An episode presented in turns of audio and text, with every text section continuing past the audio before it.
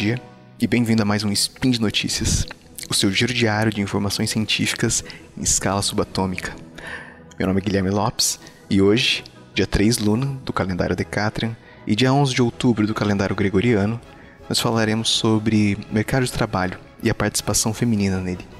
No programa de hoje, como a participação feminina tem mudado o mercado de trabalho no Brasil e a relação entre fecundidade e oferta de trabalho. Roda a vinheta. Notícias.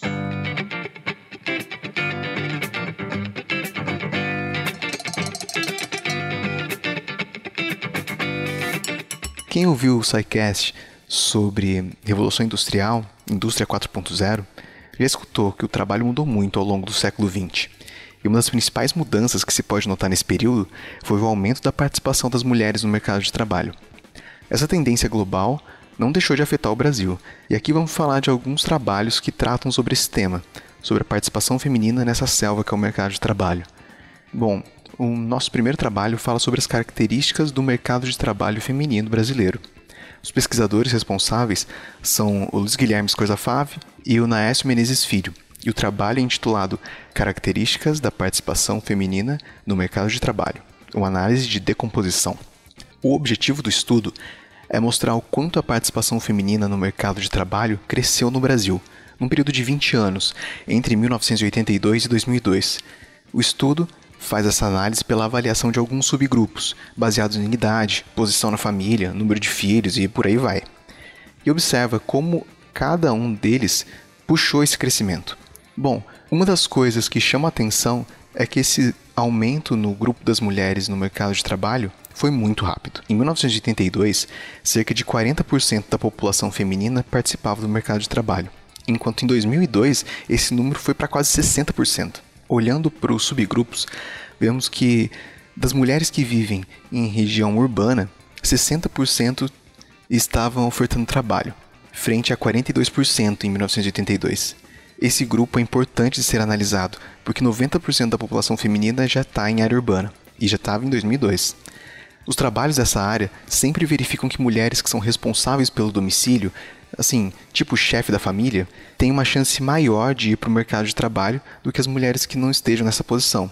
Em especial para as mulheres que são cônjuges, sabe?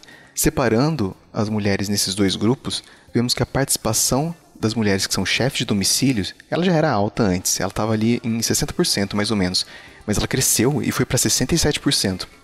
Além disso, esse grupo também aumentou de tamanho.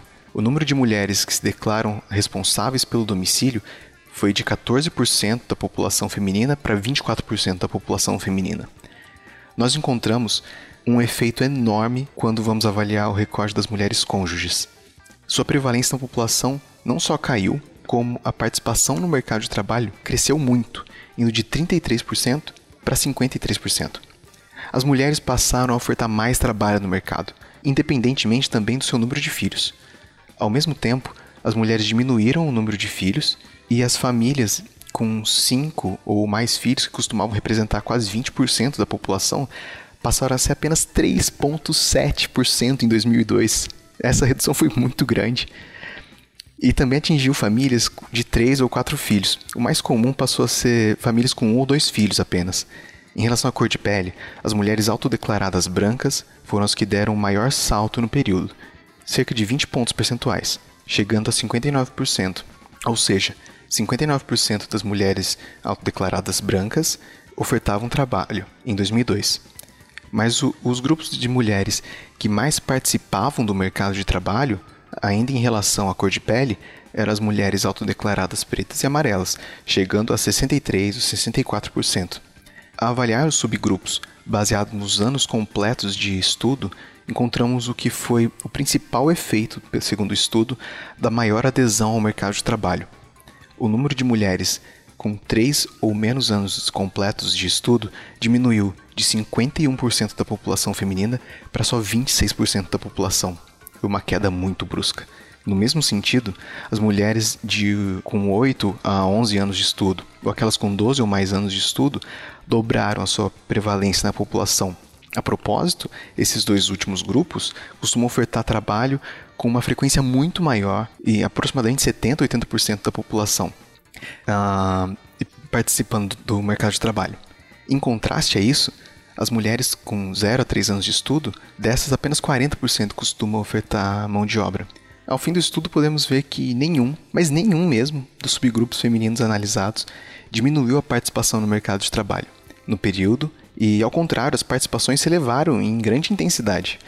A parte da análise do componente educacional esse movimento é mais marcado pela evolução das chances de todos os grupos ofertarem trabalho, do que pela mudança no tamanho de grupos que ofertem tradicionalmente mais trabalho no mercado. Os autores são firmes em grifar o papel da educação nesse processo, ajudando a inserção da mulher no mercado de trabalho e grifam que devem ser incentivadas políticas públicas que fomentem a educação. O segundo trabalho trata da fecundidade e da participação feminina no mercado de trabalho. A obra ela vem de, da Marina Silva Cunha e do Marcos Roberto Vasconcelos e estuda a participação feminina no mercado de trabalho, mas com outro objetivo. Eles avaliam a relação entre a fecundidade da mulher e a sua oferta de mão de obra no mercado de trabalho. Lembrando que a fecundidade está ligada à decisão da mulher, ou da família, mas em última instância da mulher, em ter filhos. O problema com essa questão é que uma decisão influencia a outra, que influencia uma, que influencia a outra, e assim por diante. Temos um processo que é chamado de endogeneidade. Então, ter ou não filhos e o número de filhos concebidos influencia diretamente na participação da mãe no mercado de trabalho. Mas a participação no mercado de trabalho também pode ser utilizada como uma ferramenta para explicar a decisão sobre o número de filhos. Para a teoria econômica, a oferta de trabalho depende do seu custo de oportunidade. E, explicando rapidamente, custo de oportunidade é tudo aquilo que você abre mão quando faz uma escolha. Custo de oportunidade, por exemplo, de você ficar 5 minutos a mais deitado na cama, é abrir mão de 5 minutos que você teria para tomar café com mais calma, ou de preparar um lanche para levar para o escritório, e por aí vai. Para as mulheres, esse custo está relacionado à maternidade. Para trabalhar, em algumas circunstâncias, se precisa abrir mão da maternidade, pelo menos em alguma medida.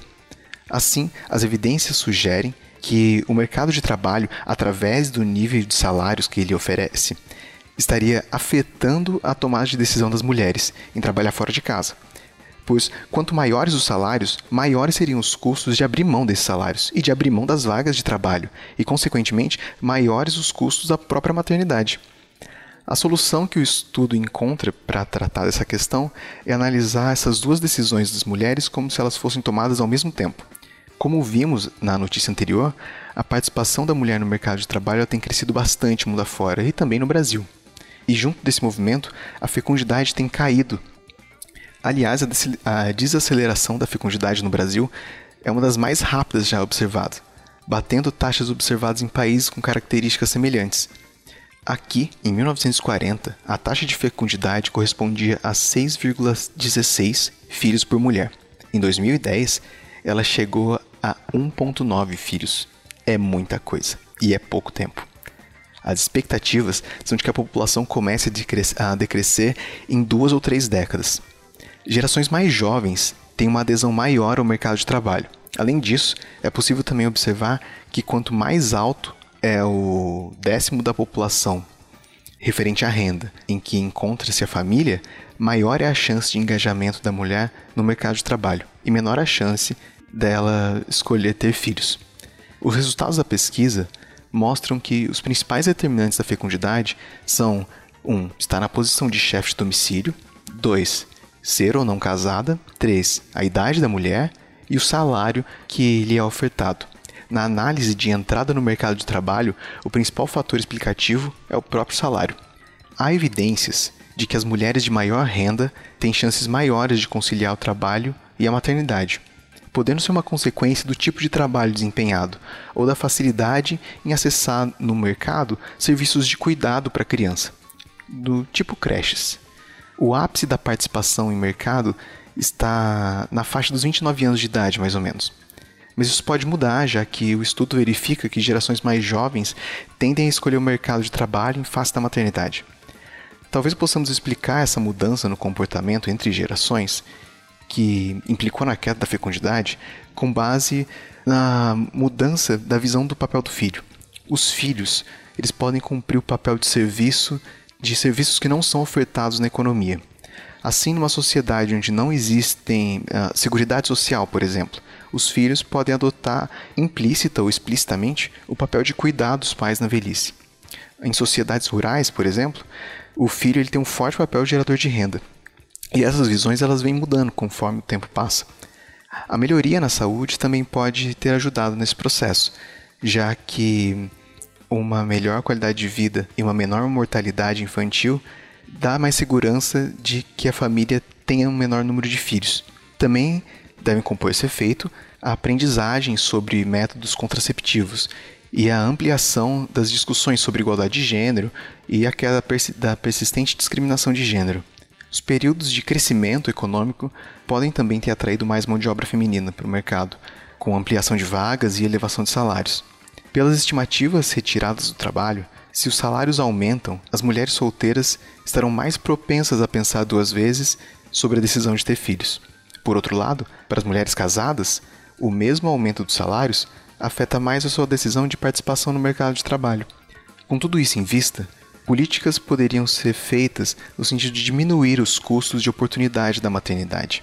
Então, diminuindo as coisas que as mulheres teriam que abrir mão para participar do mercado, tornando mais compatível a permanência na carreira e a maternidade. A participação no mercado de trabalho não é simples e é um desafio especial para as mulheres. Ah, e tem mais uma coisa, ouvintes. Eu não sei se vocês gostam de economizar, mas eu adoro. E com tantos sites e apps de desconto, eu não saio de casa se não for por uns bons 30%.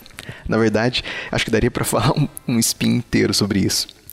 O que eu falo para vocês hoje é a Promobit, uma rede social que espalha amor, carinho, opiniões sobre produtos e várias promoções lindas. Como a equipe da Promobit verifica as promoções que são postadas no site, dá para checar as promoções com tranquilidade, sem aquela apreensão. A Promobit é nossa apoiadora e acredita na divulgação de ciência no Brasil. Checa lá, Promobit. Dá para acessar pelo site ou pelo app deles. Tem para Android e para iOS. E por hoje é só. Eu lembro que todos os links comentados estão no post. Deixa lá também o seu comentário, seu elogio, crítica, declaração de amor, meme predileto. Lembro ainda que esse podcast só é possível acontecer por conta do seu apoio no patronato do SciCast, tanto no Patreon quanto no Padrim. Um grande abraço e até amanhã.